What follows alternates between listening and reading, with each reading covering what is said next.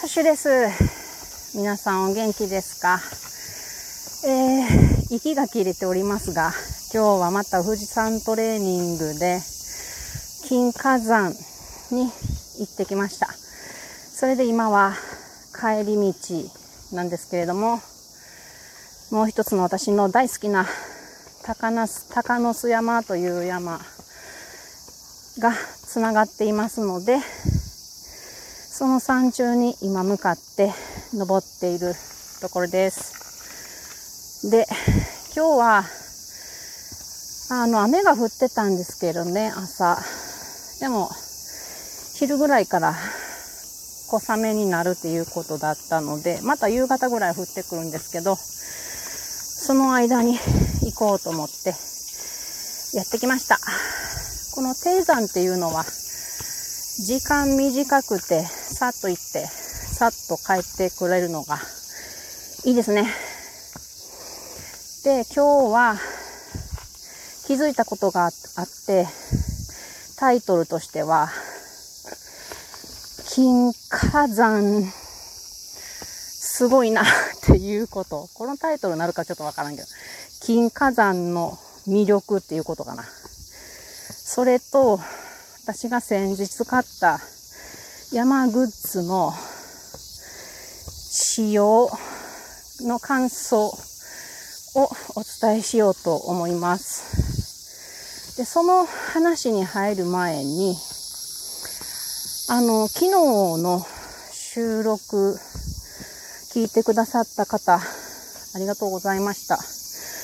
私なんかぼやぼやぼやってまとまらない話をしてしまって、自分ではちょっと、まあ反省やなっていうか、そんな回やったんですけど、まあぼやぼやしながらもなんか、言いたいことをボソボソ言ってたんですよ。そしたら、なんと、結構反応をいただきまして、お便りをくださった方とかね、あと、ハートを、まあ、いいねっていうマークを押してくださった方とかがね、ありがたいことに、いつもよりたくさんいらっしゃったんですよ。私すごいびっくりして、うん、本当に幸せやなと思っております。ありがとうございます。あの、それについてのね、お便りについて、えー、お話しするのを、また今日、後ほど、えー、2回目の配信として話そうと思っているので、そちらもよかったらお聞きください。さて、じゃあ、今日ね、金火山でね、びっくりしたことがあったんですよね。あの、金火山っていうのは、岐阜県岐阜市の町の中心にある、まあ、斎藤道山さんとか、織田信長さんとかが、えー、使っていた城なんですけど、で私は、えー、3月に岐阜に引っ越ししてきてですね、で、住むなら、この岐阜町のある金火山、ここは登れるって知っていたので、ここを自分のトレーニングの場にできるように、この山のふもとに住むぞって決めたんですね。まあ、ここがあの、川の集まる地域の中では、岐阜の町の中では、唯一、ちょっと高台になってるっていうか、ちょっとあの砂が昔溜まったようで、あの、長良川が運んできた砂らが溜まったところらしくって、なので、あの、氾濫の心配が少ない場所だったっていうのもあるんですけど、とにかく家の近くに金火山があります。で、よく来てるんですよ、こうやって登って。だけどね、登山する人ってよくご存知だと思うんですけど、登山って、あの、なんていうのかな。山の上にトイレがあったり、ちょっと休憩するところがあったりすると、かなり潤うんですよ。だって、トイレないの当たり前ですからね。うん。だから低山やったら、まあ金華山ぐらいの低山やったら、私トイレ使ったことないんですよね。だいたい、えー、登り口に私の入り口には公園があって、そこでトイレを済ませてですね。で、行って、登って降りてっていうのが3時間ぐらいなんでね。持つんですよ。汗もかくし。だけど、今日はちょっとね、のんびりしてみたんですよ。山頂で。ご飯食べながらね。お景色のいいとこや。で、あ、よっしゃ。この、はじめ、行ったことないけど、あの、山頂に達したトイレがあるから、行ってみようかなと思って、行ってみたんですよ。そうしたらね、あの、写真につけてある、これがそうなんですけど、トイレがすごくイケてたんですよ。あの、ウォシュレットの綺麗なトイレで、おしゃれでね、で、洗面台のところからバーンと岐阜の街が見えるっていう、何これ？みたいな。めっちゃいいみたいな。人間のなせる技素晴らしいみたいな感動したんですよ、すごく。なんかこう、山の中歩いてると、自分と自然しかないんですよね。まあ、人工物もありますけど、だからね、痛く感動しました。これはゴールデンコースやなと思って。だって、登り出しにもトイレあるし、山頂にもトイレもある。そして、山頂に観光名所ですから、いろんなものがあるんですよ。あの、自販機コーナーとかね。まさかのあの、セブンティーンアイスですか。そんなんもあったし、もちろんコーヒーとかも飲めるわけですよ。で、もし豪華なご飯を食べたかったら、展望レストランっていうのがあるんですよね。素晴らしい。というか、今まで考えたことなかったんですけど、こういうのゆっくり楽しみたいなって思うようになってきました。はい。で、トレーニングして帰ってこれるし。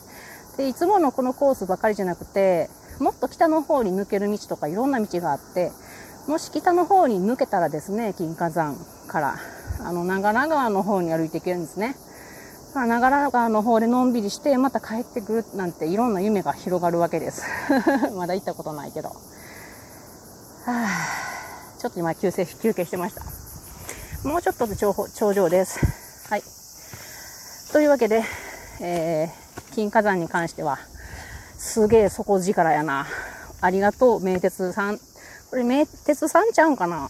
名古屋鉄道さんが作ったんじゃないの？このロープウェイとか。知らんけど。適当。で、次、今日、試しに新しく買った山グッズを使ってみています。おー、綺麗。お、西の方が曇ってきました。はあ、私はこれあと30分ぐらいで下るから大丈夫やな、多分。はい。はあ、ピカピカやのに西の方からどんどん暗いものが寄ってきますね。はい。で、今日使っているもの、先日買ったものに使っているものは、モンベルさんの30リットルのザックと、あとハイドレーションですね。これは2リットルの水を入れて、チューブで繋がって、チューブをザックの上にある穴からひょいと出して、それを、これまたザックに通して、口元までこう持ってきてあるっていうシステムですけど、うん。このザックに関して、もっと早買えばよかったなって 思ってます。今まで18リットルのザックで山登ってました。そんなに荷物もないし。だけど、あの、疲れ具合が全然違うなっていうのがわかります。今日はこの2リットルの水を入れて、プラスペットボトルで1リットルの水をしょって、で、あと、まあ、雨具とかそんなんも入れて、あの、トレーニングがてら歩いてますが、あの、3リットルの、例えば、ペットボトルの飲料とかを袋に入れて、スーパーの袋とか入れて持ってみたら、皆さん大体重たいなと思わないですか？だけど、それを、このリュックに入れて、背負うと、え？エアリー？みたいな、あの、空気？みたいな、全然重たくないんですよ。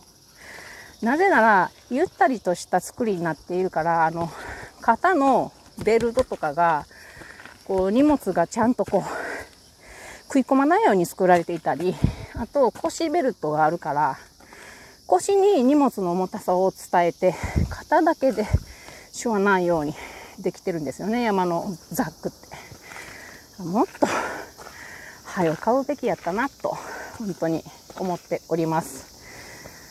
買うまではね、すごい悩むんです。あ、いいとこつきました、また。で、あの、ザックっていうのは私にとっては結構コックピットの役割してくれるんで、この腰ベルトのとこに、あの、小さいポッケがついてたりするので、ここを有効利用できるなと思ってるんですが、飲み物はね、ザックの両脇のポケットついてますが、これ入れられると思ってたんやけど、実際に自分の体に合わせてみたら、ポッケの入り口が結構高いので、ここから飲み物を出すのは不向きだなぁと思いました。なので、ちょっと考えやなかなと思います。で、ハイドレーションですね。ハイドレーション、あの、つけるまではめちゃくちゃ手間取りましたが、つけたらなんてことないめちゃくちゃ楽です。これも早買えばよかったなって思ってます。だけど、あの、ずっと水なので、今まではスポーツドリンク飲んでた分のミネラルが取れないなって思うので、スポーツドリンクの味も好きなので、えー、これはやっぱり持っておきたいなと思いました。以上です。それでは皆さん、またね